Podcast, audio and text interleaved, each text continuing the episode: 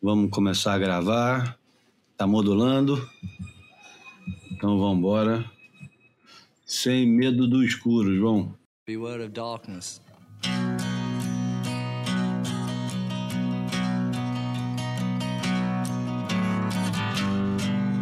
Watch out now, take care, beware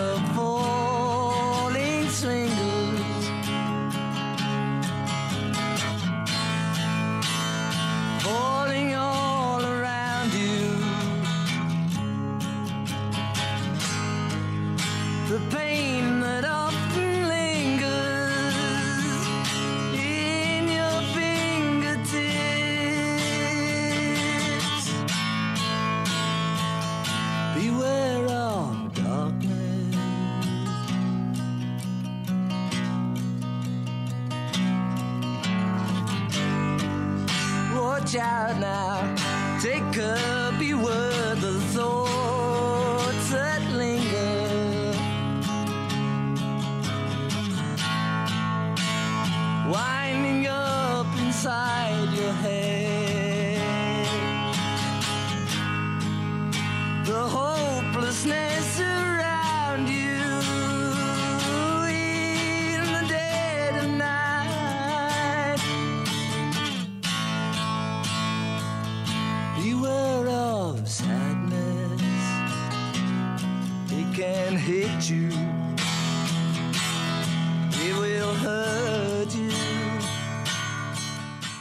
Bom, essa aí não precisa nem falar muito, né, João? Essa música, é... volta e meia, ela emerge de algum lugar, né? Uma rádio, uma festa, um, um lugar qualquer, toca essa música e você logo pensa, de onde que eu conheço essa música? e eu pergunto para você, João, bom dia. Bom dia. De onde você conhece essa música? Porra, mas é isso mesmo que você falou, cara. Essas músicas, como eu acho que como tantas outras do, do- dos Beatles, é, seja, seja eles enquanto grupo, seja através dos trabalhos solo do- do- dos, dos seus do- dos músicos, elas parecem que existiram sempre, cara. Eu não consigo localizar a primeira vez que eu escutei tantas músicas familiares elas simplesmente me soam familiares. É, eu não sei quando eu escutei é, esse disco, sei que esse disco é a, é a razão, o disco de onde se vem essa música, do George Harrison, All Things Must Pass, é a razão pelo George Harrison ser o meu preferido dos Beatles. É, normalmente essa divisão é entre Paul McCartney e John Lennon. O George Harrison, para mim, é o cara. É, é o cara que eu sempre gostei mais. Sempre gostei mais, não. A partir do momento em que eu conheci esse disco e que eu comecei a fazer distinção entre eles, é, o George Harrison ficou o meu, o meu Beatle preferido. Que aí eu acho que essas músicas realmente têm essa qualidade de parecer que habitaram em você desde sempre e que elas de, de repente é- ela- ela- elas são tiradas quando você escuta, é, mas que vem de um lugar interior e não de um lugar exterior.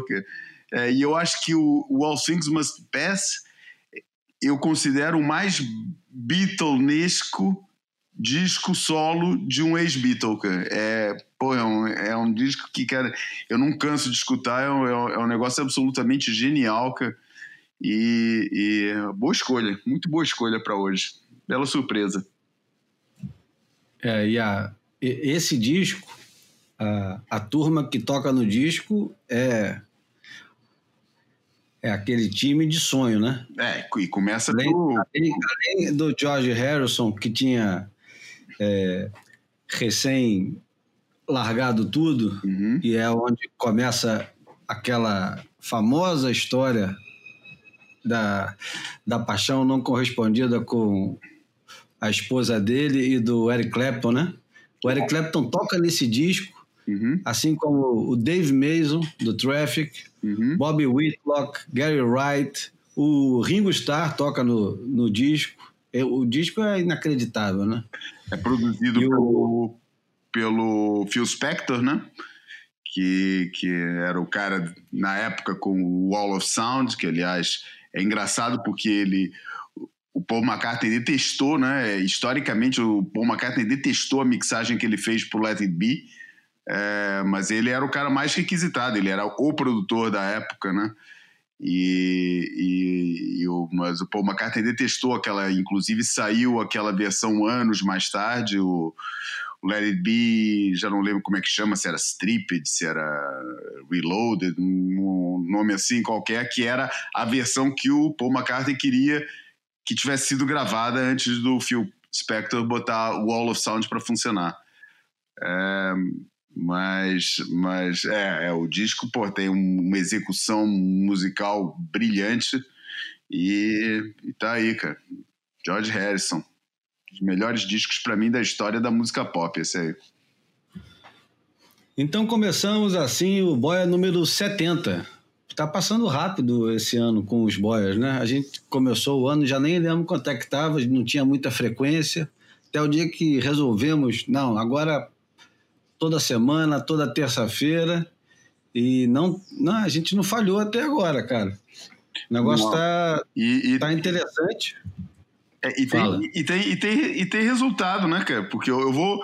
Não é a hora, às vezes a gente deixa essas coisas para o fim, mas se a frequência da, do, do boia mudou, certas coisas não mudam, que é uma certa organização caótica que a gente faz da, da, das nossas pautas né? E, e, e, eu, eu vou começar aqui por, por fazer uma daquelas coisas que a gente costuma deixar mais, mais para o final, que é, é uma, um, um tributo a quem nos apoia. Nesse caso, a quem me apoia depois de te apoiar você, que foi o nosso ouvinte, o Odair Sasso, que, que resolveu me presentear com um livro de que a gente já falou aqui, com o qual ele já tinha presenteado você. Né? que, é, que, é, que é aquele livro The World in a Curl, uma história não convencional do surf, um livro que tem uma abordagem, parece ter, porque eu não tenho, mas tudo que eu leio sobre o livro me parece ser uma, uma das abordagens mais, mais originais e interessantes sobre a, sobre a história de, desse negócio que a gente gosta de ficar trocando figurinha aqui no Boia. É, e que essa semana, ontem, abro o meu e-mail e tem a seguinte mensagem. Posso ler a mensagem do Aldair? Claro. Ele fala: Salve, João, tudo bem? Sou um ouvinte assíduo do Boia. Eu não conheço o Aldair, não faço a menor ideia quem ele seja. Então ele se apresenta assim: Sou um ouvinte assíduo do Boia, excelente trabalho de vocês, tenho aprendido muito ouvindo vocês. Recentemente mandei para o Júlio esse livro como agradecimento e gentileza de vocês. Como agradecimento à gentileza de vocês. O plano inicial era mandar um para cada um de vocês, porém o Covid azedou o orçamento. Agora deu uma aliviada por aqui e fui comprar mais um para enviar para você. O problema é que não encontro mais ele de novo. É, no... O problema é que não encontro mais ele novo. Acho que o, Ju... o do Júlio foi o último dos moicanos aqui nos Estados Unidos. Pergunto se você se incomodaria com um livro usado. É a única opção que eu encontro. Porra, é brincadeira, né, cara? É brincadeira. Não basta a generosidade espontânea do cara, como ainda pede desculpa por não ser um exemplar novo, né? É, ainda para mais para mim, né, que eu adoro livro usado, né, rato de sebo há, há, anos, que acho que eu gosto quase mais de livro usado que de livro novo. E, eu também. E, e, principalmente se vem com, não muitas, mas que vem com uma anotaçãozinha do lado, e fico pensando, pô, o que que, que, que esse, ou uma parte sublinhada, o que que isso já significou para alguém e tal. Eu gosto muito de livro usado. E, e, e pô, Odair, cara, de coração, cara, fico muito feliz com essa oferta. Vou ficar ansiosamente esperando a chegada da minha cópia usada. É um livro que eu há muito tempo já queria ler. É do Peter Westwick e do Peter Noshu, dois, dois Peters escreveram esse livro e tem uma abordagem. A gente já falou desse livro no, no episódio passado, não vamos aqui estar tá repetindo, mas fica aí a dica para quem quiser correr atrás: The World in the Curl An Unconventional History of Surfing. Tem, tem algumas resenhas muito boas do livro é, na internet. Sigam-nos no nosso grupo, no grupo do Boia, no, no Telegram, onde a gente partilha muitos dos assuntos que a gente aborda aqui. É, vou partilhar lá alguns, algumas dessas resenhas sobre esse livro que, que, mais uma vez, parece ser uma abordagem muito original e muito é, é, interessante sobre, sobre a história do surf. Olha, eu quero começar esse boia número 70 nessa terça-feira nublada aqui no Rio de Janeiro, dia 10 de novembro. É, eu li uma reportagem sobre de como a, as plataformas digitais, nomeadamente, nesse caso, essa reportagem específica do Rodrigo Matos no UOL, Facebook multiplica audiência na Champions. E fala sobre como o Facebook, e depois é, em outros lugares falando de como a, a Amazon, como plataforma digital, vem conquistando o, o mercado e, e, comprando direitos de, de esporte ao vivo. Ou seja, a gente está assistindo agora é, online, literalmente online, com duplo sentido, que o, as plataformas digitais, seja a rede social ou não, estão começando a se envolver na transmissão dos esportes, não apenas dos pequenos esportes, como grandes esportes. E o, o, o, Facebook, que eu acho que nos diz respeito aqui, nos diz respeito por quê? Porque a WSL não foi a primeira a fechar negócio com o Facebook, mas fechou um acordo com o Facebook alguns anos atrás, quatro anos atrás, talvez três, anunciando um, um, uma grande parceria, um, uma grande expectativa de aumento de, de público. E, de repente, o negócio foi para o vinagre, como dizia o João Saldanha, e não se fala mais disso, e a gente parou, né? A gente que eu digo surf, WSL, aquela história toda que tinha em volta da, da transmissão do surf, que nós éramos líderes, pioneiros e que o produto era perfeito, era muito bom e estava melhorando e aumentando a audiência. E agora eu estou achando muito curioso assistir à ascensão do esporte online, graças à pandemia, e o surf completamente à margem do negócio. Você não vê nenhum acordo. O, a, a Premier League fechou um acordo na Europa, eu acho que foi só para a Inglaterra, com Amazon Prime. A Amazon ficou super satisfeita e, obviamente, a Premier League também, que é a, a principal liga de esporte de, de futebol na Inglaterra. A, a UEFA fechou um acordo com, com o Facebook e e a expectativa superou tudo que eles imaginavam. Eles tiveram, é, acho que 18 milhões de pessoas assistindo o, a final da Champions, né?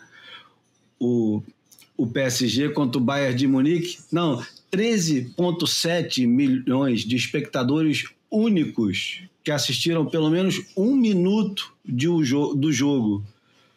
É, eu acho curioso, e por isso que eu trouxe o assunto aqui para conversar com o João Valente hoje, o Bruno Bocaiúva está ocupado, talvez chegue, talvez não chegue, mas por enquanto só eu, o Júlio Adler e o, e o João conversando agora. É o boy, eu acho o boy curioso.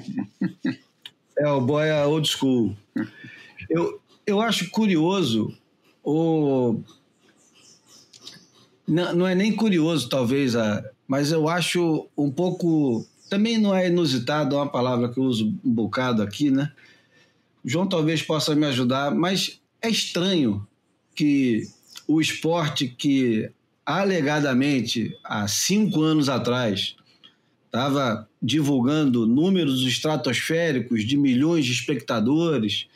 E agora mesmo, no ano passado, em 2019, na final com Medina, Ítalo Ferreira decidindo o título mundial, dizendo que foi a maior transmissão da história do surf e tal, não sei o quê.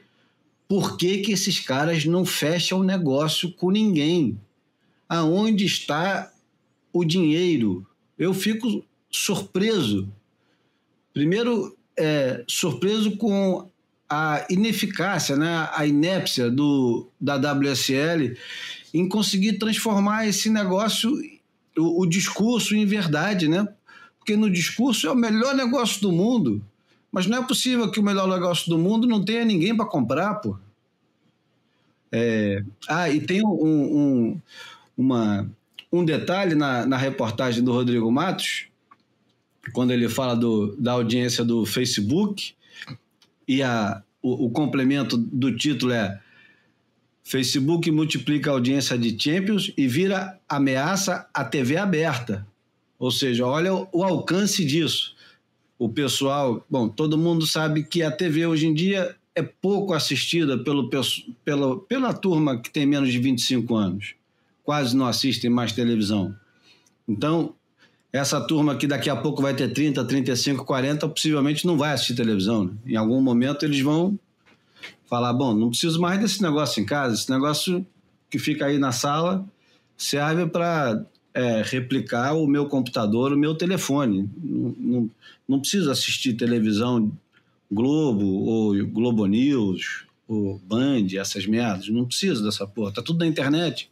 Exatamente. Enfim, é, é surpreendente que o, que, o, que o surf não esteja nesse cardápio tão comentado hoje em dia. E baixei até uma revista que fala sobre broadcasting outro dia e, fiquei lendo sobre soluções que apareceram durante a pandemia. E aí uma agência inglesa de soluções é, de conteúdo falando de como eles resolveram o problema da perda da audiência que o futebol estava tendo com a pandemia. E eles criaram programas, um apresentado pelo, pelo aquele é, centroavante, o Crouch, que era muito engraçado, aquele altão inglês, uhum. que virou um apresentador, parece que tem muito traquejo para isso. O outro também, e os caras falaram, quando começou a, a pandemia, e desculpa se eu estou me alongando muito, se você pode me interromper, João. Quando começou a, a pandemia, os conteúdos eram todos em torno de Zoom e Instagram, né? Exato. Coisas ao vivo e mal feitas. Uhum. E os caras pensaram assim, porra, ninguém vai aguentar muito tempo isso. A gente tem que começar a produzir coisas que pareçam bem produzidas, que pareçam bem pensadas. Uhum. Não dá para ficar só produzindo e, sei lá, a Adidas pedindo para o cara fazer um, uma live com o, a chuteira nova, ou, sei lá, a Apple fazendo. Enfim, os caras foram e bolaram dois programas para a TV inglesa, é, que ficaram disponíveis online, é claro. É Fio 37, 73, o nome do, da, da empresa. Hum. E é e virou um case de sucesso, porque os caras criaram um conteúdo que faz muito sucesso em plena pandemia e que, enfim, solucionaram um, um problema que o futebol europeu e o futebol inglês tinham de na falta de jogos o, o que exibir, o que mostrar, como engajar o público, né? Porque o principal problema dessa turma é manter o público engajado. Se no surf a gente talvez não tenha tanto esse problema porque o pessoal continuou dentro d'água e, e, nunca se foi tanto para dentro d'água e se consumiu tanto vídeo e prancha e roupa de borracha. É, no futebol, eu, eu acho que a coisa mudou bastante, porque não dava para interagir com os outros né, no campo de futebol e. É verdade. O, enfim, é. era, era isso. Queria dividir contigo isso, João. Eu queria saber as tuas impressões sobre essa... Cara, é, um, é um assunto que a gente já tem abordado aqui, né, cara? Da, claro. E que, e que, e que mais uma vez, é, é difícil, é, a gente já abordou esse assunto tantas vezes, aliás, a gente está caindo, eu acho que a gente está caindo até um pouco no mesmo dilema da própria WSL, porque é, quando abordamos esse assunto, por exemplo, e daí, porque, assim, dentro da nossa pequena dimensão, é, aqui do, do Boia, a gente tem crescido. Por isso, alguma coisa certa a gente deve estar tá fazendo, né? É, porque tem crescido a nossa audiência, o engajamento tem, tem aumentado e tal, é o nosso mundinho aqui pequeno. Mas quando eu falo que, que, que a gente tem caído nisso, é que na falta de assunto e na falta de conteúdos relevantes que a WSL nos, no, nos disponibiliza, quando a gente fala, vai ficar falando exatamente sobre isso. É, a gente está falando exatamente sobre essa falta de, de conteúdo. Eu ia mais uma vez falar um negócio que eu já falei, que é impressionante como é que o Eric Logan, que é um cara que veio do, do, da área dos conteúdos com o objetivo anunciado de transformar a empresa numa, numa empresa de conteúdos, não consegue é, é, produzir conteúdo relevante. e que faça o engajamento do público e nem apresenta nenhuma solução criativa para isso. E, na minha opinião, pior ainda, é um negócio críptico, se tornou uma empresa totalmente críptica. A gente está em novembro, o mês que é anunciado como o mês de lançamento do Circuito Mundial de 2021, o mês onde deveria estar, tá, ou deverá estar, tá, porque a gente não sabe se deveria, se deverá, se o que, que é, está começando ou está preparando a etapa do, do, do a etapa de Maui, o, campeonato de Maui da, da, da, do circuito feminino, é, devia estar se preparando a questão do, do, do circuito é, masculino em pipeline, o arranque do circuito, e não sabíamos de nada. De nada. Eu faço a, a, a locução dos campeonatos para a Fuel TV, aqui de Portugal, e não sei de nada, entendeu? É, e, e, não tem nenhuma palavra. Você vai no site aqui e eu estou vendo, o principal artigo é Unboxing Things with Koa Smith, que é uma. Não, e é curioso, é curioso, é, aliás, é, é importante observar que nesse exato momento, é, a prévia do campeonato é tão importante quanto o campeonato. E ninguém está prestando atenção nisso, exceto o que os próprios surfistas estão produzindo sobre essa, essa preparação e o que cada um. Porque num tempo de Covid, num tempo de tantas limitações, eu fico imaginando. É lógico que, porra, cara, nem todo surfista está preocupado com isso. O público é pequeno, a gente sabe disso. De cada 10 caras que pegam onda, acho que dois talvez se interessem por campeonato e um segue de perto. Se muito. Agora, eu acho que todo mundo deve estar interessado na preparação. Por exemplo, o, o Adriano já está no Havaí há um mês. Eu tenho interesse de saber o que, que aconteceu. O que, que ele teve que passar? Ele ficou de quarentena, ele fez os testes, fez tudo isso. A WSL devia, poderia estar publicando, produzindo é, conteúdo relativo a isso. Como é que o Julian Wilson vai sair da Austrália? Quais são as restrições? Que visto que ele precisa?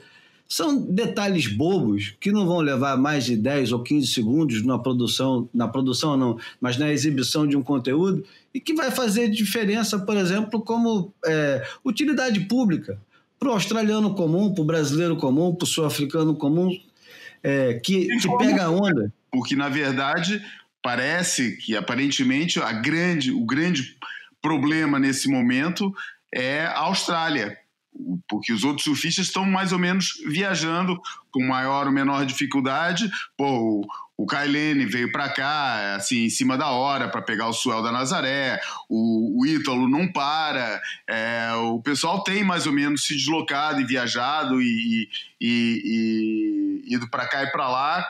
E os australianos é que estão mais presos, mais isolados, com maior dificuldade. Mas isso não é, não é abordado. Parece que não existe é, jornalismo, só existe uma tentativa parca de entretenimento que, que não leva a lado nenhum, e entretenimento ainda por cima inconsequente, porque é irrelevante. É mais interessante, como você falou, ficar seguindo as redes sociais do, do, dos surfistas.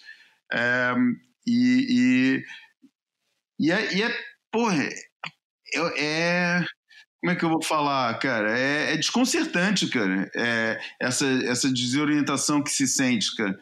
É, fico, me preocup...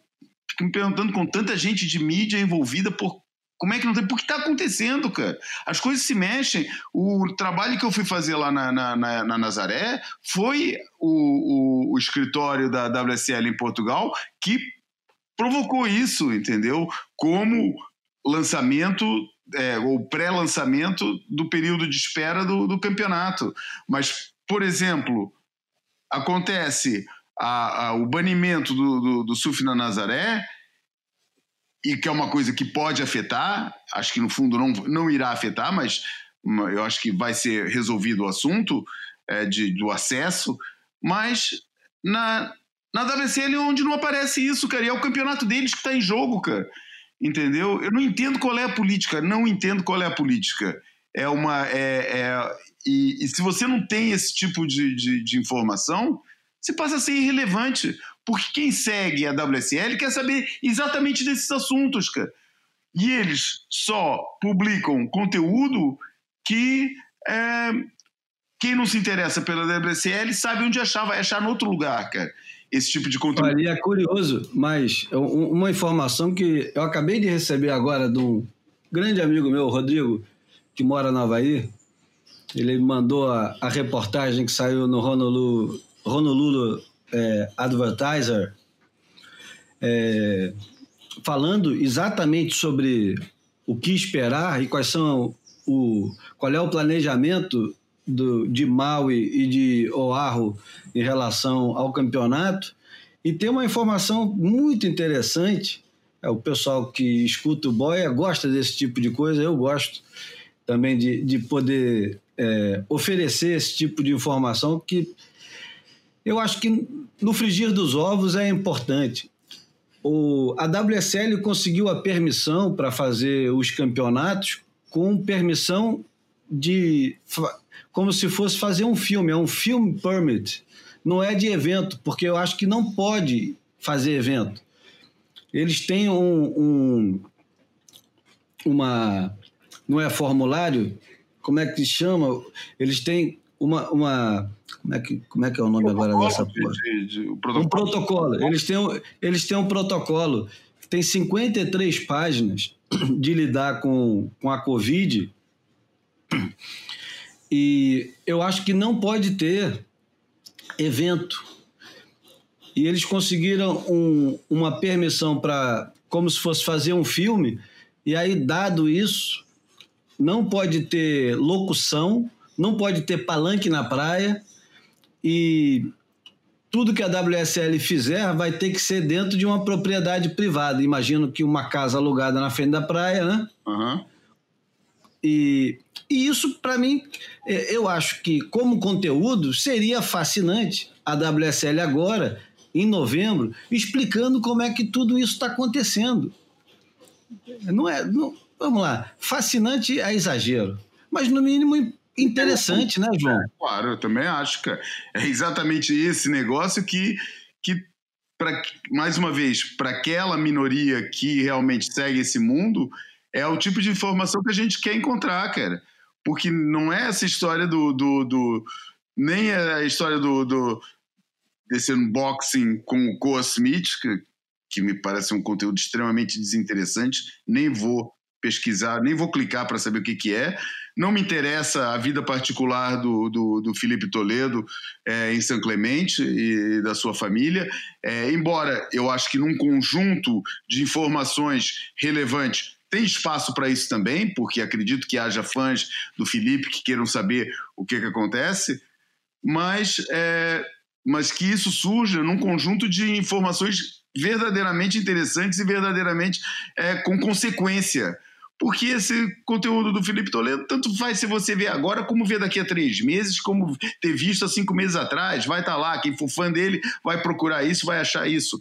Agora, esse tipo de coisa que é no momento, que é notícia, é aquilo que eu estava falando, cara, é notícia, é jornalismo, embora seja jornalismo produzido, nesse caso, pela própria, é, é, pelo próprio objeto da notícia, é, mas são informações que a gente quer saber porque, pô, toda hora eu fico recebendo com. O pessoal fica me telefonando para tentar saber o que, que vai acontecer nos campeonatos. Eu falo, pô, vocês estão ligando para mim? Eu não sei também, cara.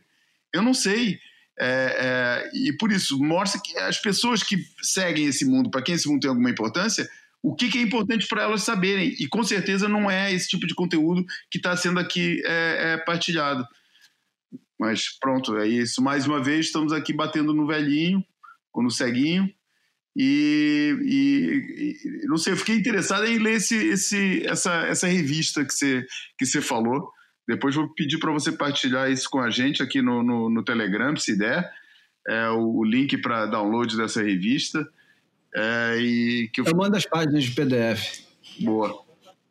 Boa. Tem que lembrar, senão depois eu esqueço. Tá.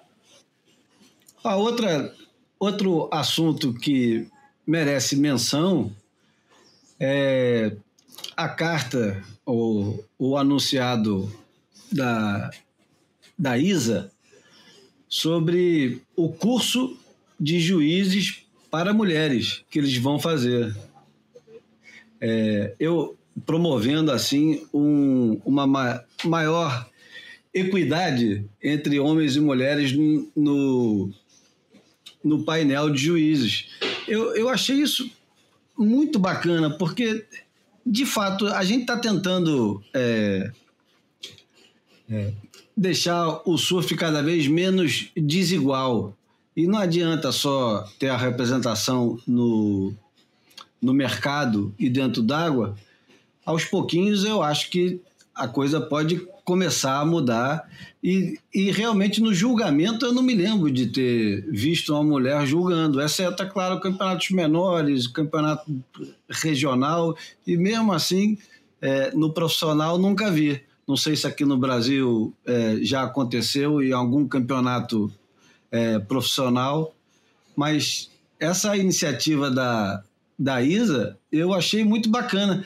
E mais uma vez, é, sem querer continuar batendo no velhinho, é interessante que isso venha da ISA, e é, é um pouco óbvio que venha da ISA, porque na WSL é, o, o, espaço para isso é muito menor, mas, no entanto, o, os circuitos regionais, que agora vão ser um pouco mais fortes, poderiam estar interessados nisso, né? E poderia partir da WSL essa, essa iniciativa. Enfim, eu, eu, eu, eu achei eu achei digno de menção, acho importante e vai ser muito interessante ver uma renovação entre homens e mulheres no julgamento, porque a gente já começa a perceber mulheres fazendo prancha e essa, essa balança começa a tá longe de ser igualada, muito longe de ser igualada, mas começa a mudar um pouquinho, né? E acho que isso é sempre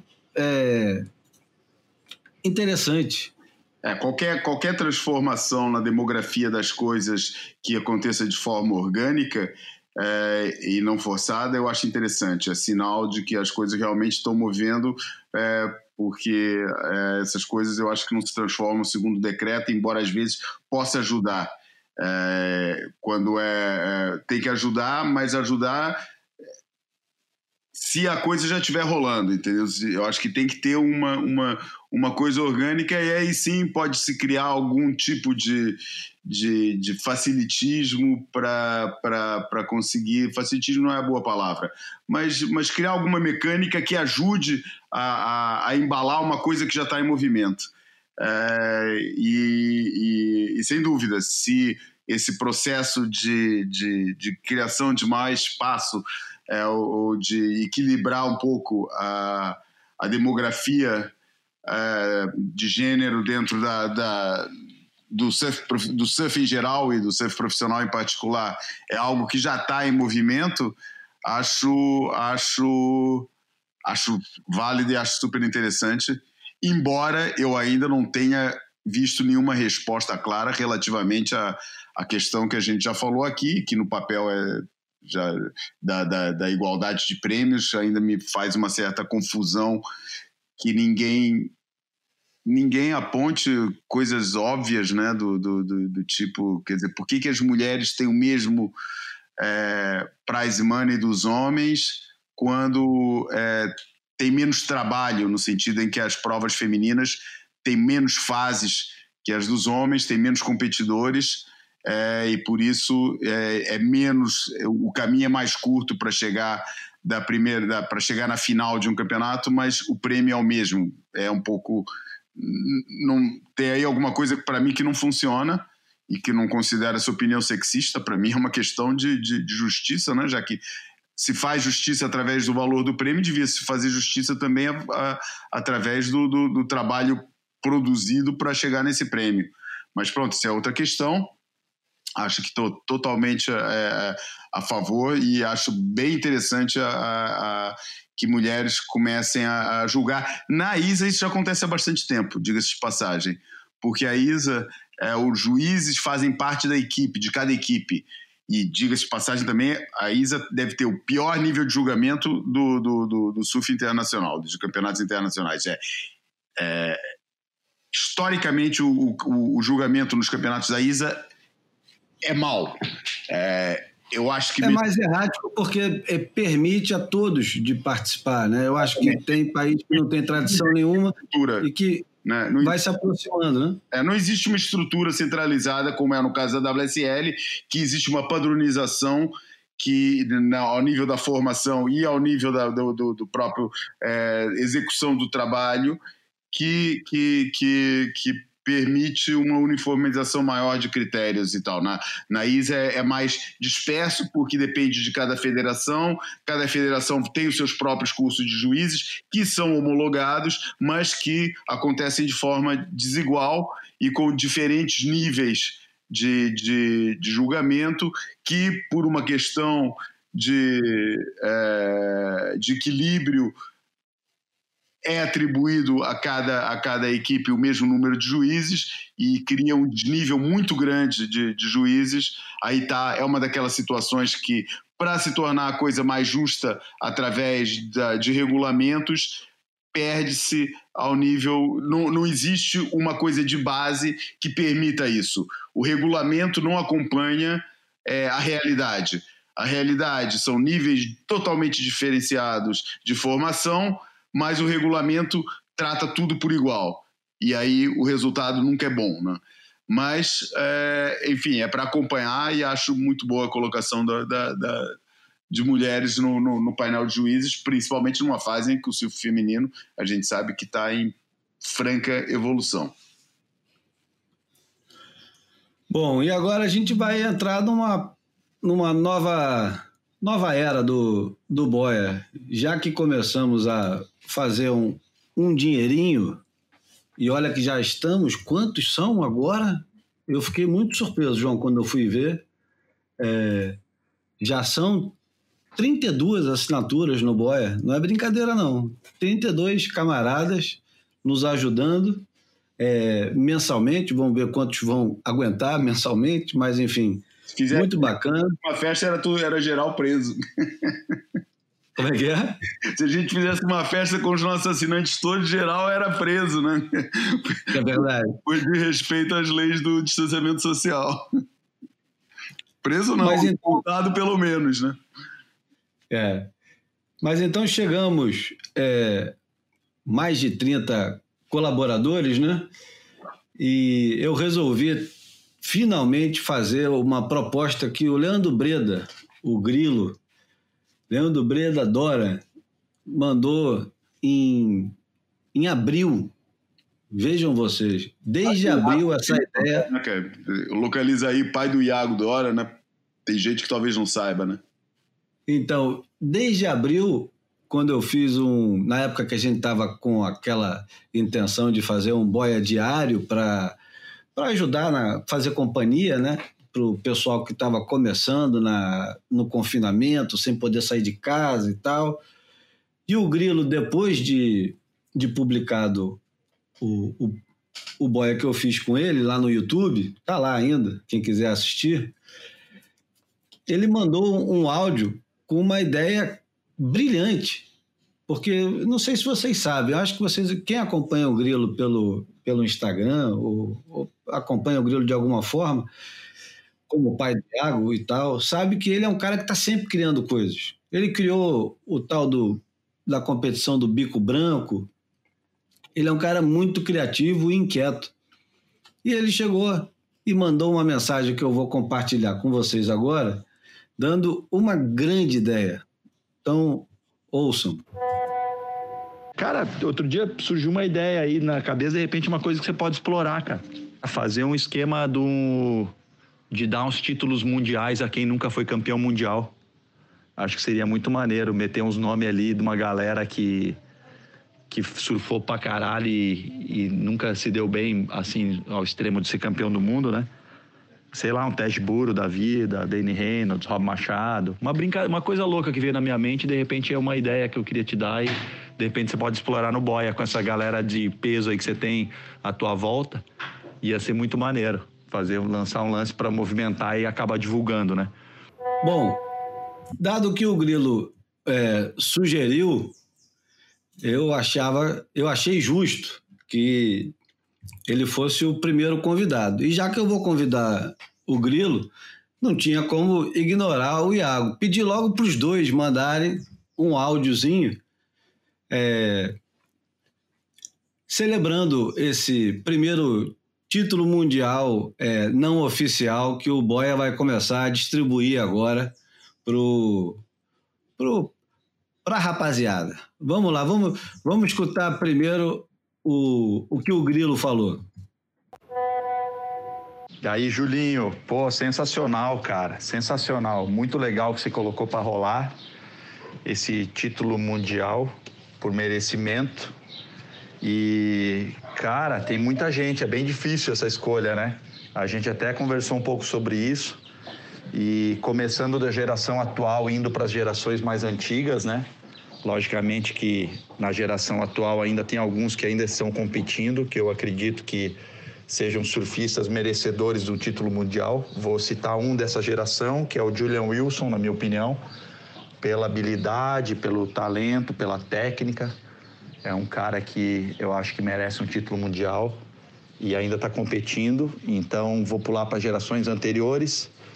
Cara, aí me vem tipo Rob Machado, que é um cara que, porra, inspirou muita gente pelo surf porra, fluido e repertório de manobras e, porra, habilidade nos tubos. Vem gerações anteriores, mais antigas ali, né? Shane Horan, como a gente tinha comentado, que foi muitas vezes vice-campeão e nunca foi campeão. É, poxa, tantos surfistas bons, né, cara? Brad Gerlach, Luke Egan. Mas eu não tenho como não dar o título para um cara que admiro muito, que eu acho que é um surfista completo, e que foi um cara que foi muito injustiçado em não ter obtido um título mundial, que foi o Taj Burrow. Então, o meu título mundial por merecimento vai para o grande Taj Burrow. É isso. Valeu, irmão. Ihu. Porra, Julinho, eu não falei o nome do Danny Reynolds, né, cara? Meu Deus, Danny Reynolds é o. Putz, cara, é o top 2 aí dessa minha lista. Por favor, agrega ele aí, cara. Tajburo é o cara porque eu acho que ficou mais tempo tentando. E é por isso. O Dane, agora, surf do Dane, meu Deus, né, cara? É demais. Sensacional. Com certeza, também campeão do mundo. Mas para mim, ele fica atrás do Tej nessa minha lista. E agora vamos ouvir o Iago Dora, né? Acho que se tem alguma pessoa que merecia ter ganho um título e não ganhou é o Ted Burrow. É... Quantas vezes ele passou perto né, de conseguir vencer, ficou ali em segundo vários anos e muitos resultados controversos algumas vezes, mas não só por isso, também pela qualidade do surf dele. O cara sempre teve um surf muito à frente assim da sua época. É um dos meus surfistas favoritos de todos os tempos e sempre foi um grande competidor também, sempre se deu bem no CT, mas acabou nunca ganhando um título. Então, claro que existem outros surfistas que, que daria para ganhar um título também, mas acho que o Tej não se compara a nenhum deles. O Tej acho que é acho que é o melhor de todos os tempos a não ganhar um título. Ele mereceria, com certeza. Bom, João, as cartas foram jogadas na mesa e, e não tem mais volta, porque vai começar agora é, essa nova temporada do Boia que, que vai é, sugerir, oferecer, premiar os campeões mundiais que nunca foram. Esse, esse é um terreno arenoso, né? complicado, eu já vou logo jogar batata quente no teu colo e perguntar, João, para quem você daria o título mundial que nunca ganhou? Fácil. Fácil é foda. Não, fácil porque assim, o, o, o Ted Burrow é uma escolha óbvia, evidentemente. É um cara que entrou no circuito sendo cantado como futuro campeão mundial e acabou não ganhando. É um nome que se junta, que você faz o paralelo dele com Shane Horan, com Gary Elkerton, com Rob Machado, com vários deles, com alguns, não são vários, mas alguns que chegaram no circuito mundial com essa aura de futuros campeões e acabaram não concretizando e ficaram bastante perto durante é, na, na, na, sua carreira. É, é, e, e, talvez o Ted Burrow seja desses todos. Sei, falar o mais completo também acho meio injusto, né? Porque na, na sua época o Rob Machado também era tão completo quanto quanto quanto Ted Burrow. Uh, e, e, enfim, o próprio Gary Alkerton, naquela que, que foi o vice-campeão no apogeu do Power Surf, estava totalmente encaixado com os, com os critérios da época, por isso também podia ser considerado um surfista é, é, é, completo, embora o, o, o fosse é, um pouco mais menos versátil nas ondas em ondas que não fossem as dele, né? O, o Burrow era mais, eu acho que o Tej Burrow era mais versátil em, em, ondas grandes e power do que o Gary Elkerton nas ondas pequenas e, e sem força. É, bom, mas para mim, se for isso aí, é, o que é legal desse exercício é a liberdade de escolher, que você tanto pode chamar um cara que só tem talento e não tem competitividade nenhuma, como o Danny Reynolds, você pode chamar ele e que você só pelo talento justifica, é, é, mas que é uma escolha livre de cada um, você pode dar o, o, esse prêmio para quem você quiser. A minha escolha vai para um Goofy que, para mim, também teve todas as condições, acho que não, não, não, não tem nada na, né, nele que, que, que, que pudesse falar, ah, esse cara nunca vai ser esse cara nunca poderia ser campeão mundial. É, ele até teve mais ou menos perto de conseguir uma, um, uma temporada, pelo menos, que é o Luke Egan, cara. Para mim, um dos surfistas com um dos foi um dos melhores surfistas é, da, da, da, da, da SP na época. É um dos meus surfistas preferidos a nível de estilo. É, e, e, ele até naquele ano que, salvo o erro, foi o ano que ele estava na disputa, foi com o Sani Garcia, que ele quase chegou, no, ele chegou no, no, no, na, na, no Havaí ainda com chance de ser campeão mundial, não, não, não, ele, ele, ele perdeu antes, ele, é, o Ceni Garcia conquistou o título no Brasil ou não? Já não lembro. Cara. Foi. Foi no Brasil. É, então, ele não chegou, não chegou aí pro Havaí com chance de ser campeão mundial, mas andou ali taco a taco com o Sani Garcia é, bastante tempo, que era curioso, dois surfistas que surfam de um jeito diferente, mas que são encaixados dentro da mesma escola do Power Surf mas é um surfista que eu sempre gostei muito esteticamente, era dos surfistas com o estilo mais bonito que eu conhecia, aquele negócio do joelhinho, da base junta, um tipo de surf que está cada vez mais raro de, de assistir hoje em dia e que eu acho que seria um digno detentor da, da, desse, desse título mundial, pelo menos durante um ano na, na, ao longo da sua carreira. É, mas eu acho que o, o o Luke Egan teve o melhor ano dele, na verdade, não foi o ano que ele terminou melhor, mas o ano que ele estava surfando melhor e não teve a, sorte de encaixar. É, eu acho que. Foi o ano que ele ganhou de Land, né? Não, foi. Foi o ano que ele ganhou de Land, agora não sei. Foi 96. É. Em 96, ele não, 96 quem ganhou, quem ganhou Gilende foi o Gilende mais tarde. Ele ganhou Gilende mais tarde. 96 quem ganhou Gilende é, foi, foi... Shane Best com a final com o Gary Elkerton. É, exatamente. Uhum. Mas o que, o que, eu queria lembrar de 96, que foi um ano que eu acompanhei muito de perto, porque ainda estava querendo insistir no surf profissional e ainda viajava e assisti bastante campeonato em 96. A gente estava fazendo o Cambito 3 é, o Luke Egan ele caiu muito com o Slater em 96. Foi um ano que o Slater estava insuportável, ganhando tudo. E o Luke Egan pega o Slater numa semifinal em Jeffreys Bay clássico. É, surfa muito, perde por menos de um ponto em, em Jeffreys. Depois ele cai de novo com, com o Slater em, em Rossegor e de novo perde por meio ponto. Ou seja, você sabe que aquilo ali podia ter ido para qualquer um dos lados e ele, ele podia ter sido é, campeão mundial aquele ano, não pelos resultados, mas como ele estava surfando e principalmente como ele estava surfando em relação ao principal surfista do, do circuito, que era o Kelly Slater. E ele bateu com o Kelly Slater mais do que deveria, eu acho. Se ele não, não, não pegasse o Slater naqueles momentos chave, ele possivelmente tinha sido campeão mundial. E o Gary Elkerton, por, por outro lado, eu acho que o, o ano do Gary Elkerton, que, que foi o, o, o, o mais duro de todos, foi em 1987, que ele perde para o Demian Hardman, e ele estava ganhando. Ele estava liderando. Alô? Puto, não, não, tô, eu já tô lembrando, tá falando nisso, eu tô lembrando, cara, dessa derrota. Eu pensei que você não estava ouvindo. Não, pois, não, pois esse ano, o, o Gary Elkerton estava liderando o circuito, vai para o Havaí, depois da Austrália. Olha como é que o, o circuito em 87 era uma coisa bizarra. O circuito ele ia para a Austrália.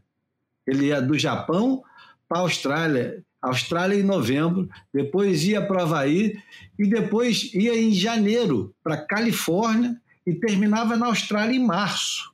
Ou seja, ele terminava em 1988. O circuito de 87 terminava em 88 em março. Aliás, em março não, já estou falando besteira. Ele terminava em abril, quase maio. Tinha uma perna inteira australiana. E o que acontece é que em 87 o Gary Elkerton é, vai para o Havaí, ganha o Hard Rock Café, ganha o World Cup, é, perde na semifinal em Pipeline, e aí chega na perna australiana e o Demi Hardman passa ele e foi, foi muito injusto. Na época foi, um, foi, foi uma comoção, mas a gente está fugindo do assunto principal aqui, que é a opinião do, do Iago e do, e do Grilo sobre os, os títulos mundiais que, que nunca foram. Tem que inventar um nome melhor para isso aí, né, João? Ah, tem. É, a gente chega lá. Vamos pensar, não vamos pensar sobre isso agora. Vamos, vamos falar. Semana que vem a gente promete de vir com uma, com uma boa para isso. Se alguém quiser sugerir, seria legal. Algum dos nossos eh, ouvintes sugerir aí uma, uma, um título para essa, essa. Dá para chamar de coluna? É, rúbrica, né? Para essa rúbrica. É, mas vou, tô preparando um, uma vinheta e tudo. Opa!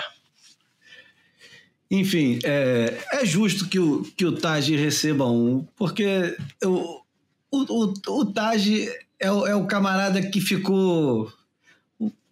Cara, o, o Taj, ele. ele eu, eu acho que não dá para comparar muito ele com, com o Shane Horan, porque o, o tempo foi muito. É, foi muito mais injusto com o Taj do que foi com o Shane Horan. O Shane Horan, ele ele na, nas quatro vezes que ele foi vice-campeão mundial, uma delas foi interrompida, que aliás era um cara que facilmente eu daria um título mundial, que foi o Danny Aloha, não sei se foi 79 ou 80, que ficou em segundo. E o Danny Aloha, arrisco dizer que era um, um surfista é, na época tão bom e com certeza muito mais explosivo do que era o Shane Horan e, e foi praticamente banido da IPS na época, o AS, recém tornada ASP, né? Não, hum? a ASP é mais para frente, né, João? Não, não, não. Foi exatamente nessa. A, a IPS passou a ASP em 82, salvo erro. Foi bem no meio dos dois títulos do, dos quatro títulos do, do, do, do Mark Richards. Salvo, salvo erro. É, tem certeza que tem quase certeza que 83 foi o primeiro ano de ASP. 83 e 82 foi o primeiro ano de ASP. 82 acho que o IMEA 5000, o último IMEA 5000 ainda foi ainda foi IPS. Enfim, o Taj ele chega é, eu acho que ele, ele entra no circuito para valer em 97, porque ele se classifica em 96 e, e não consegue, não consegue não, ele abre mão da vaga dele para terminar a escola. Me lembro dele viajando com o pai dele. Me lembro dele viajando com o pai dele, que também é surfista, em 96, na Europa, ganhando. Agora já não lembro qual. Ele ganhou um campeonato em Portugal, não lembro qual deles. Ele arrebentou no campeonato em, por onde ele passou. Não sei se ele chegou a ganhar, cara. Ele se deu muito bem naquele campeonato em Miramar, é, mas eu acho que ele não ganhou.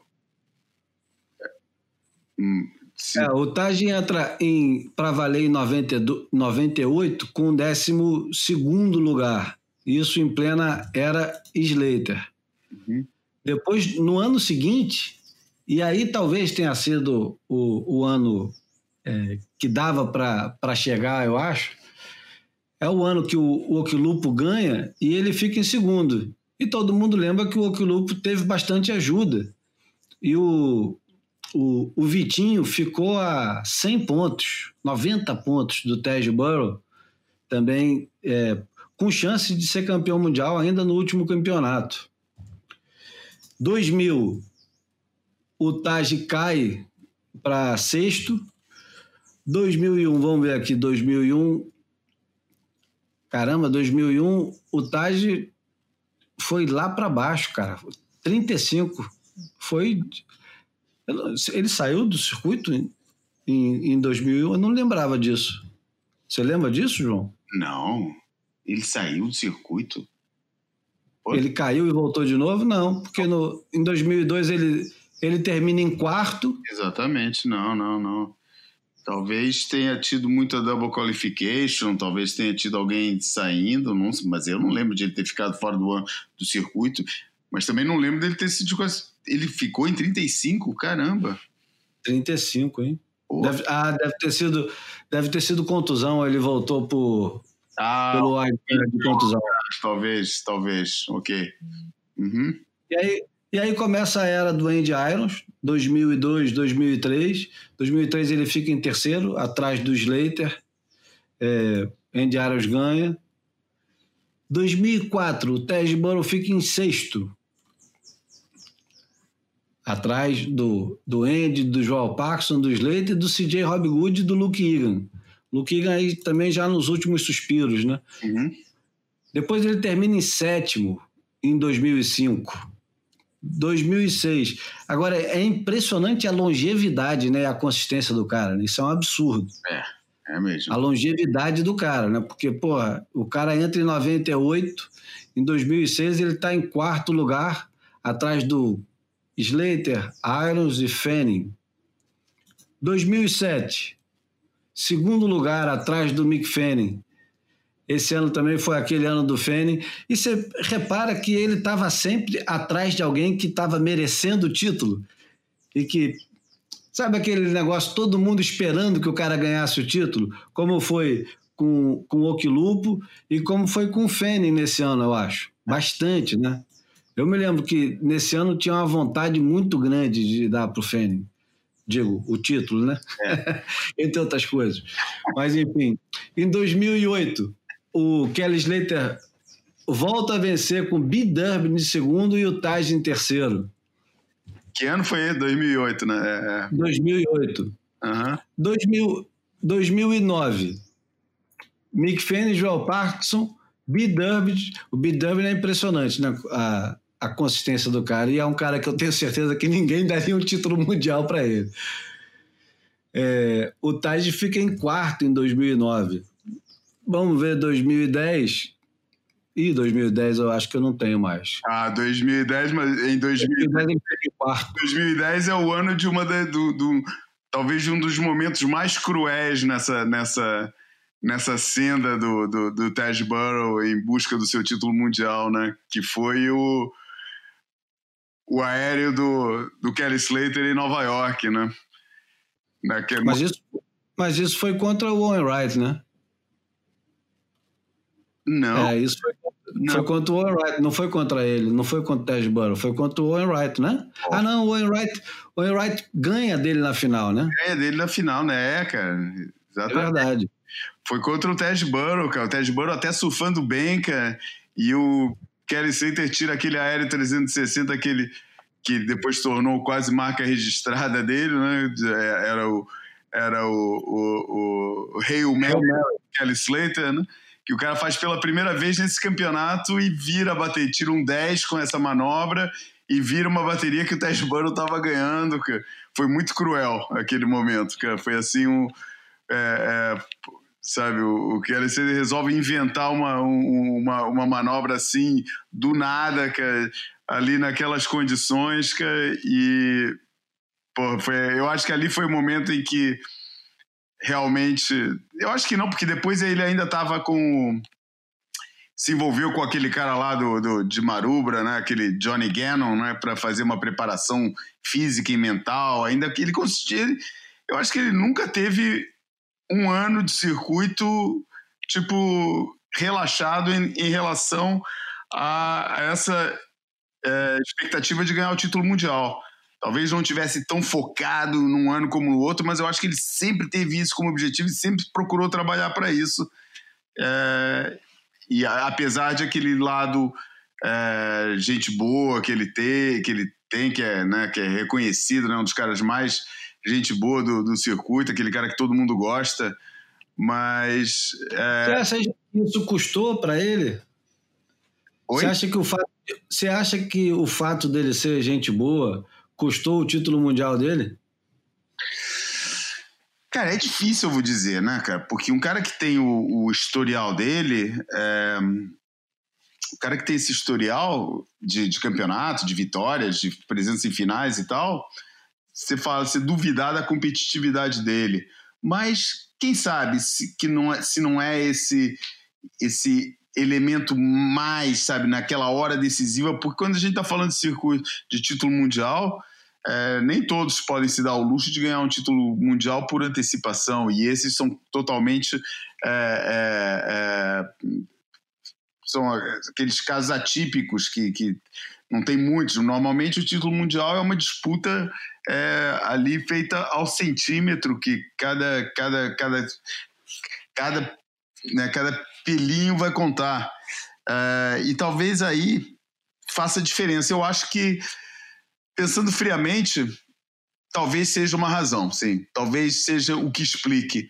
É, no caso dele, né, cara? Porque você não vai duvidar nesse, no, por exemplo, no Gary Alker, então você não vai duvidar que ele tivesse esse sangue no olho que era necessário para vencer. Não é por ser gente boa e ser o cara legal que, que, ele, não, que ele não ganhou. É, não sei, cara. Talvez, talvez, talvez. É, tal como o Robin Machado, que também é um, é um falso que eu acho que é um falso simpático, né? Não é como o Tej, que é genuinamente simpático e gente boa. Acho que o Rob Machado é mais estranho, é mais tira mais a onda do que do que realmente tem esse lado. É, mas é, acho que talvez é por aí é possível, é possível. Vou deixar assim aberto. Quer dizer, é sempre especulação, a gente só tá. Esse, essa rúbrica é, é, é por definição. Completamente em cima de especulação, completamente. Mas especulando por especulando, eu acho que sim, cara. Eu acho que, sabe, na hora da decisão, talvez tenha faltado para ele esse, esse sangue no olho, esse instinto matador, que eu acho que é necessário para conquistar é, é, uma coisa da dimensão de um título mundial. Bom, então, só para completar, 2009 ele fica em quarto 2010 ele fica em quarto, 2011 ele fica em quarto, 2012 ele fica em sexto, 2013 em quinto, e aí começa a, a decadência e, e, com isso a, a, inevitável aposentadoria, que eu acho que foi precoce, mas foi consciente. Acho que ele não ia aguentar mais o sofrimento de perder. Mas 2014, ano do Medina, ele fica em nono. 2015, ano do Mineiro ele fica em 16, e aí finalmente 2016, quando ele dá o pira do circuito mundial, ele termina em 38, já sem interesse nenhum, faz poucos campeonatos, só compete em, em quatro eventos, mas é, você vê que é curioso, ele na verdade ele tem um, ele só tem dois vice-campeonatos e um terceiro lugar, né? Ele não dois terceiros lugares, desculpa. Enfim, ele estava sempre ali no, nos top 5, mas de verdade, de verdade, é, é diferente do, do Shane Horan, que fica quatro vezes, ou do Gary Elkerton, que estava o tempo todo em segundo, terceiro.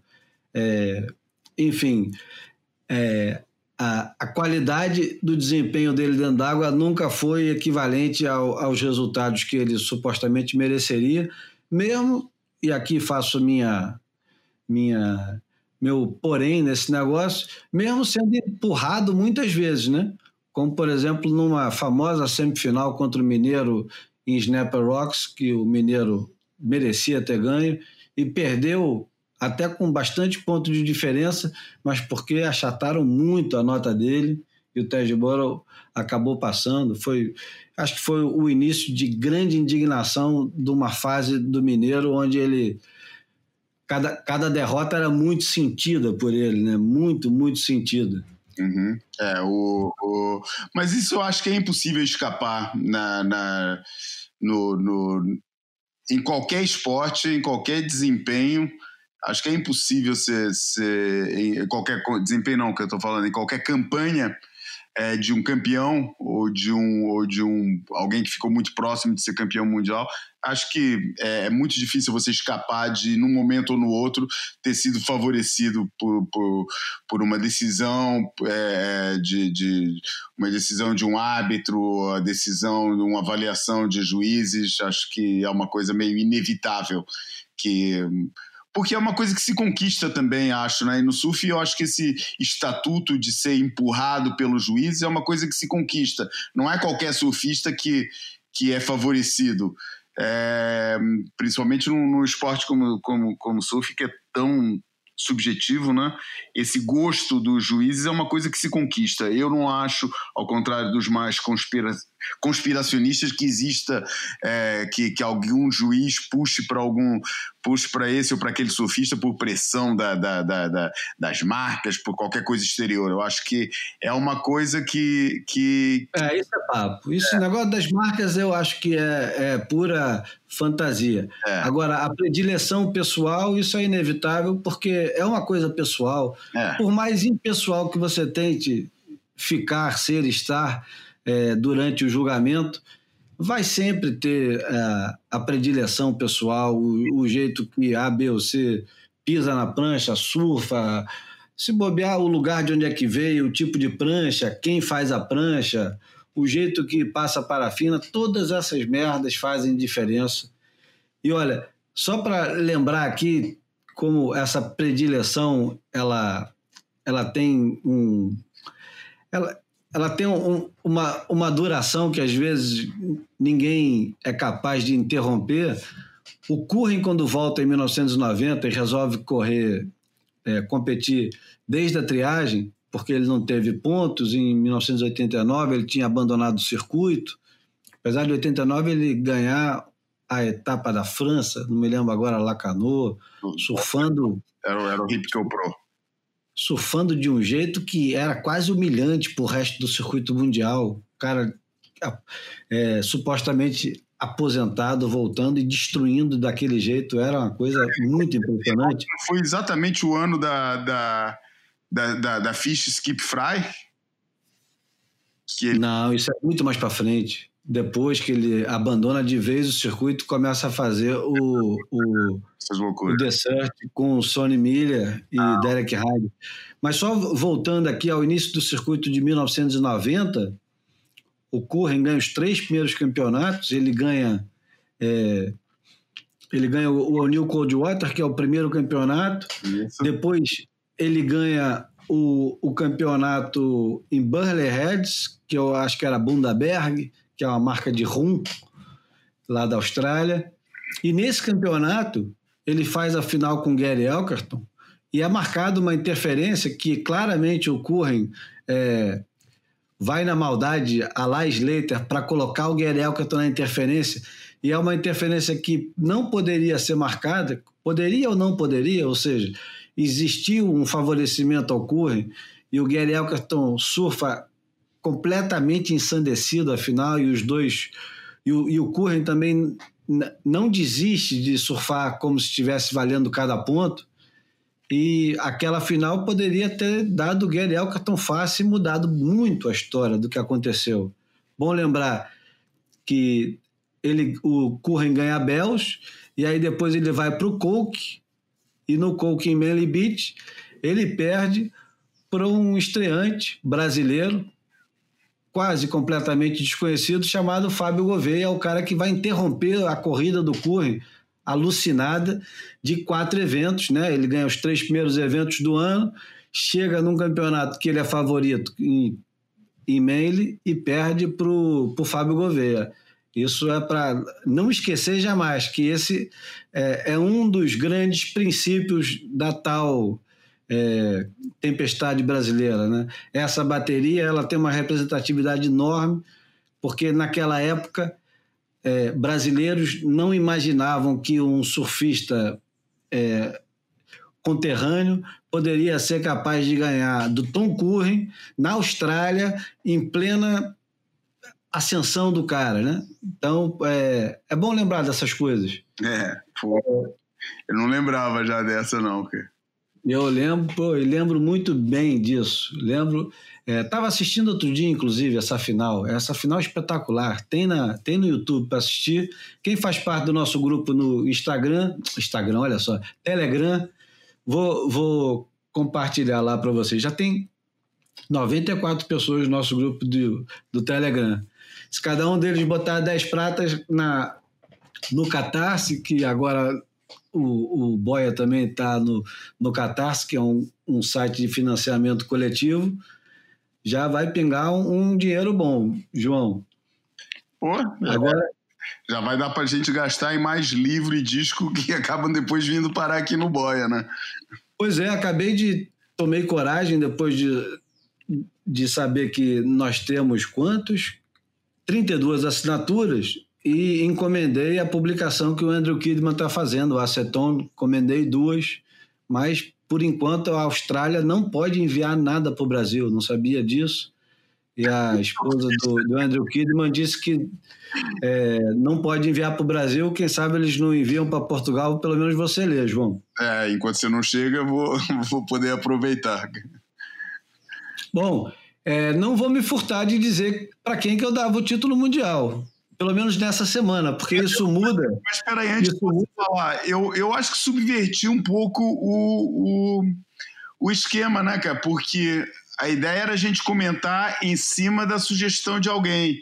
E depois, quando a gente desse a nossa sugestão, fazia o comentário em cima. E eu meio que subverti a coisa, não, não totalmente, porque a gente acabou falando da escolha do Grilo e do Iago, para o Taj Burrow, mas será que a ideia não é um suspense do, do, do criar esse suspense de pô, quem é que vai ser o, o, o que o Júlio vai escolher na, na próxima semana, ou a gente anunciar ó, a próxima semana o campeão mundial vai ser. Enfim, estamos em lançamento da, da, da rúbrica, é, vale tudo nessa fase. E, e, e, vamos, vamos tentar já, já vamos tentar pensar em alguém que a gente vai, vai, vai desafiar para a próxima para próxima dessa, mas por essa agora vai, anuncia o teu. Vou anunciar e vou anunciar com fanfarra, atenção.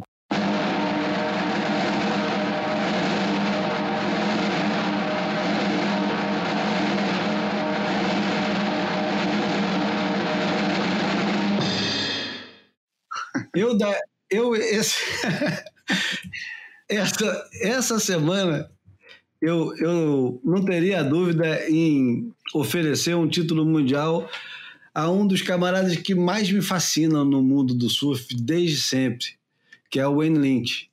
Ele nunca teve muita in, in, intenção de ser campeão mundial. Eu acho que é, quando ele percebeu que campeonato dava muito trabalho e precisava ficar o tempo todo engajado com esse negócio de viajar de um lado para o outro e competir contra, contra pessoas que possivelmente ele desprezava, eu acho que ele perdeu o interesse. Mas o Wayne Lynch, que, que, eu, que eu daria o título mundial, é aquele moleque de 15 anos que aparece no Evolution, surfando de backside de um jeito que assombrou o mundo na época e a parte dele no Evolution, com uma prancha que depois o pessoal é, ia pedir para o Enlite shapear uma igual, porque queria o Evolution Model e tal, não sei o quê. E ele declarou: a prancha era uma merda naquela época e continua sendo uma merda até hoje. e ele não, ele não compactua com nada dessas mitomanias né, do pessoal de falar, não, aquilo que era bom, aquilo. Ele é um cara que olha para frente sempre, está evoluindo sempre. Sempre. Ele continua shapeando, ele continua dedicando a, a vida dele 100% ao surf e à natureza, né? É. Porque antes de, do ambientalismo e do papo de meio ambiente se integrar ao, ao, ao dicionário do, do surfista, o, o já advogava por esse assunto e, e dizia que o único interesse que ele tinha no, no, no negócio, além do desempenho, que ele nunca escondeu que ser o melhor não era objetivo, mas estar evoluindo sempre é um, um, uma meta. E até hoje. Enfim, ele sempre teve eh, essa, essa aura né, de, de um, um pseudo-ambientalista, né? É. Um surfista, um surfista excepcional e que estava em determinados momentos chave da história do surf mundial e que cada vez que é recontada a história, a gente vai lembrando, pô, tava lá o Wayne Lynch, ele estava no Evolution fazendo é, um, um rompimento da época do pranchão para pranchinha antes de se completar completamente a evolução do, do pranchão para mini modo, ele já dando exemplos do que podia ser o surf de backside numa época que ninguém sonhava em surfar daquele jeito.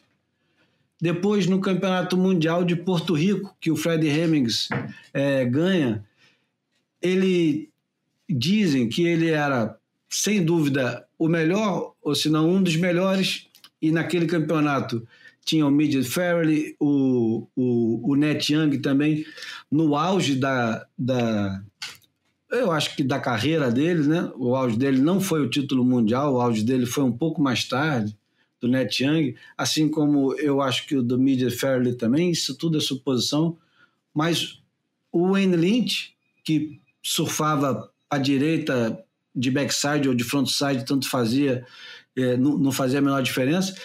Ele mais tarde fez uma final é, de um Coke. Esse campeonato é um campeonato histórico que merece um capítulo especial na história do surf, que é um campeonato que foi o primeiro grande campeonato móvel da história do surf. É um campeonato que teve na Austrália em 1979 ou 78, o, o Coke que ele faz a final com Larry Blair num dia agora já não lembro se foi em Narrabin, se foi em Manly, onde é que foi. Eu sei que o, o mar ficou uma porcaria onde estava marcado o campeonato e os caras alugaram um, um avião. Todo mundo foi de avião para esse tal lugar, que eu já não vou lembrar agora, é claro, depois eu vou complementar essa, essas informações. E a final entre o Larry Blair que é outro surfista emblemático do, do nosso pequeno universo do surf, que é um camarada que tem dois pipe masters, é um goofy australiano, que era um surfista até de, de, de capacidade limitada, né? E que ganha dois pipe masters e ganha esse evento que é considerado um dos grandes eventos da história em esquerdas é, de tubos é, sem fim e o Lynch ele sai de, um, de um, uma certa aposentadoria, igualzinho o aparece nesse campeonato, faz a final com o Larry Blair.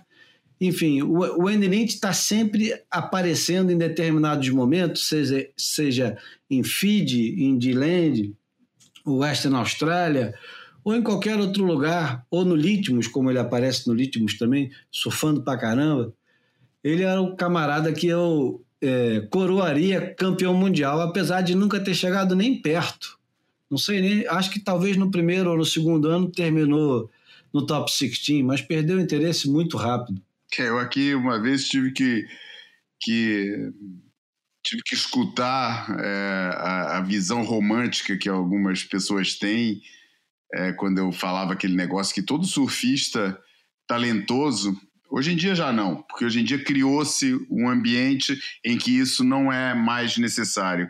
Mas até bem pouco tempo atrás, é, eu argumentava que pô, qualquer surfista verdadeiramente talentoso, em determinado momento, é, em determinado experimentou o, o, seu talento, pôs o seu talento à prova num ambiente de competição. Era o percurso normal. Depois entendia a mecânica, a dinâmica das competições e se, se desinteressava, fosse por que motivo fosse, mas, mas, uh, mas que em determinado momento realmente resolveu experimentar aquilo. Todos eles passaram pela competição, fossem criança, fossem adolescente, fosse até um pouco mais velho, mas todos eles daí o, o cara que estava escutando isso falou: eu sei de um que nunca nunca entrou em competição. Eu quem? Wayne Lynch. E eu, putz, cara, sério que vocês acreditam nessas coisas, cara? Porra, o cara foi campeão júnior australiano não sei quantas vezes, cara, porra, competiu no início da, daquelas provas todas que o Michael Peterson participava, ele também tava lá, pô, entrou em tudo que era Bells dessa fase, cara, porra, tem que escutar essa, essas visões românticas que querem salvaguardar alguns nomes sagrados da competição, porra, cara usa isso hoje em dia, na fase que o nego não precisa disso, porque tem rede social para se promover, que é uma coisa bastante mais.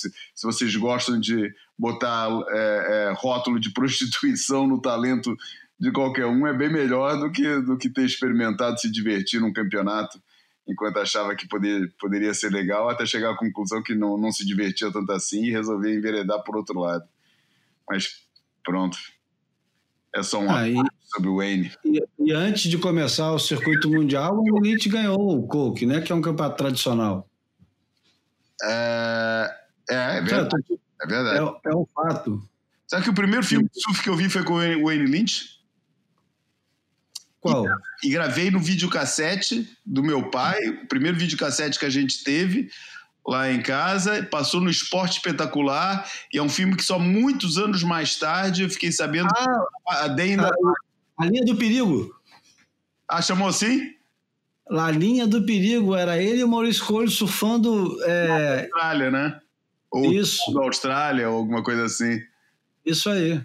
Eu lembro direitinho, eu tinha gravado, cara, eu vi esse, puta, essa fita cassete, cara, foi muito vista, cara foi muito visto. A trilha sonora totalmente trocada foi por causa desse filme que eu descobri o que eu descobri o disco do, aliás, um, disco que eu adoro até hoje, Blow by Blow do Jeff Beck, que eles botaram essa trilha sonora no, no, no filme e pô, tem as imagens bem claras, cara, os caras mergulhando, fazendo, pô, eu vi muito isso, cara, vi muitas. Naquela época que a gente qualquer coisa que a gente achava ficava olhando horas até até a abertura de Havaí 5-0, eu não perdia só para ver aquela, aquele, aquela fração de segundo que aparecia uma onda quebrando. Cara. Bom, pois é, eu acho que já alcançamos o nosso, o nosso limite de tempo e de assunto. A gente tem Sobrou... limite de tempo. Hã? A gente tem limite de tempo. Nunca tivemos, né? É verdade. Mas tá, eu acho que por esse aqui tá um, já, já, já tá uma boa conversa. Há muito tempo que a gente não tinha um ping-pong desses, só nós dois aqui. É, passamos por quase tudo, cara. Deixamos alguns, alguns assuntos que a gente tinha é, mencionado abordar para trás, que podemos voltar a falar neles, não se perdem, né? Matéria bem interessante, se alguém quiser ver. Quando a gente falar sobre isso, é, vai, ter uma, vai ter mais embasamento é, para ver. Isso é uma matéria muito boa, é, uma matéria interessante, não diria muito boa, que é as histórias por trás das fotografias que mais viralizaram, as, fotografias, as imagens de surf que mais viralizaram é, no, no, no, mundo da internet. É uma matéria feita pela Wavelength, no site da Wavelength, em que eles analisam exatamente essas fotos Estranhei aqui não ver aquela foto que eu acho que também viralizou muito, que é aquele tubo cheio de lixo. Mas, enfim, tem. Ah, tá lá. Ah, tá lá. Ah, é que o senhor estava vendo a parte 2, tá certo. Tá sim, tá sim. Enfim, é uma matéria bem legal que a gente poderá abordar aqui no outro, noutra, noutra ocasião. É, por hoje já, já chega, né, Júlio? O que, que a gente vai usar agora para encerrar? Não, antes de encerrar, vamos falar do, do Catarse e agradecer a todos os 32 que estão nos ajudando, é, todos os 32 é, surfistas que estão nos ajudando. E aqui vamos para a parte onde agradecemos a ele, nominalmente, Nonato Costa, é, o prospérrimo, vou agora, usar um por um é, Nonato Costa.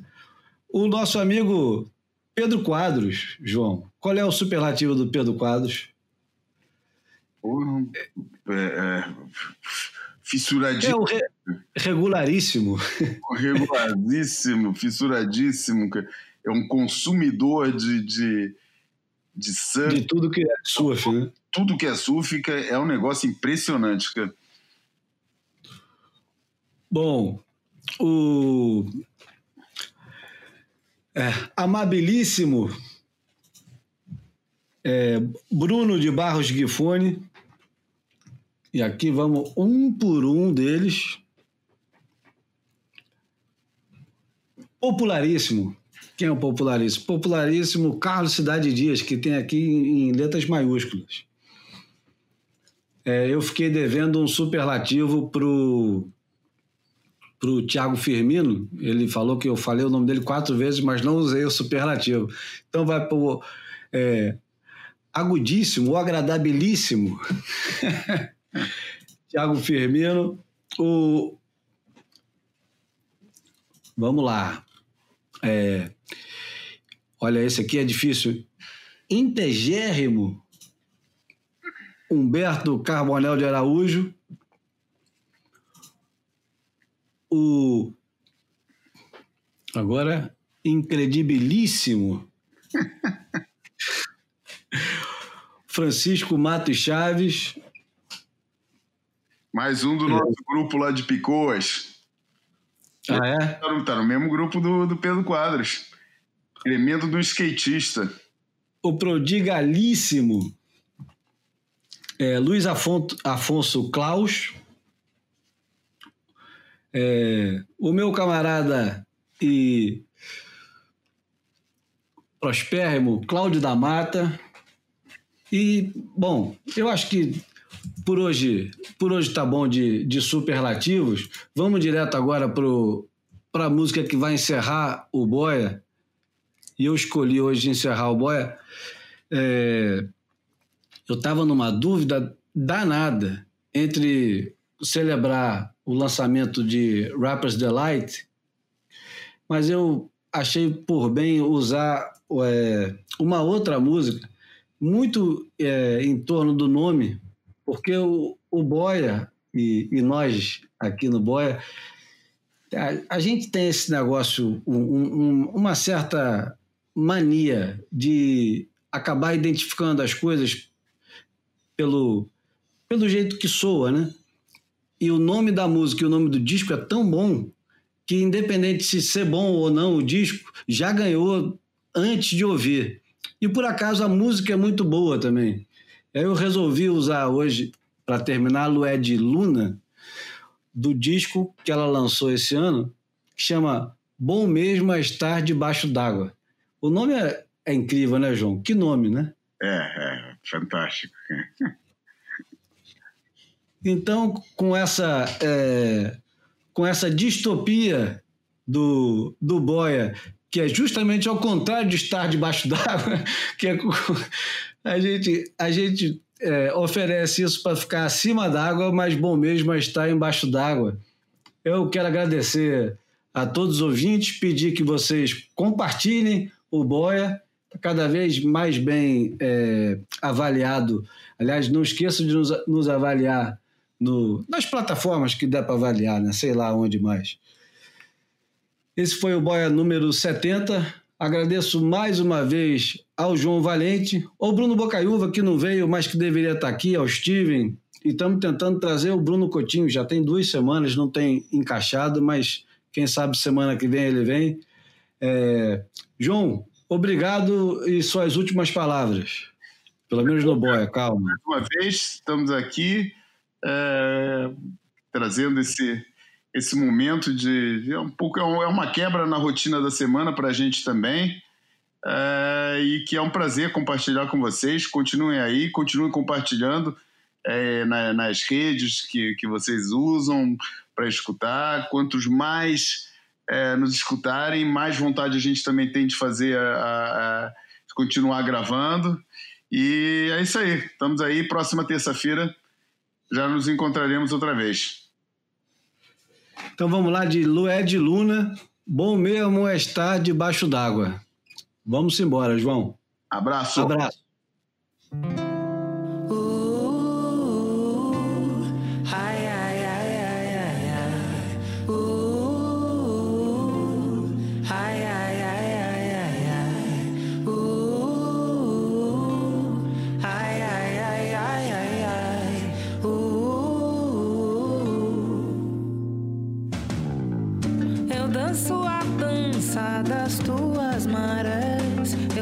tua dança, eu redança tua dança, ai ai ai. Você maremoto, é você maré mansa, você dar.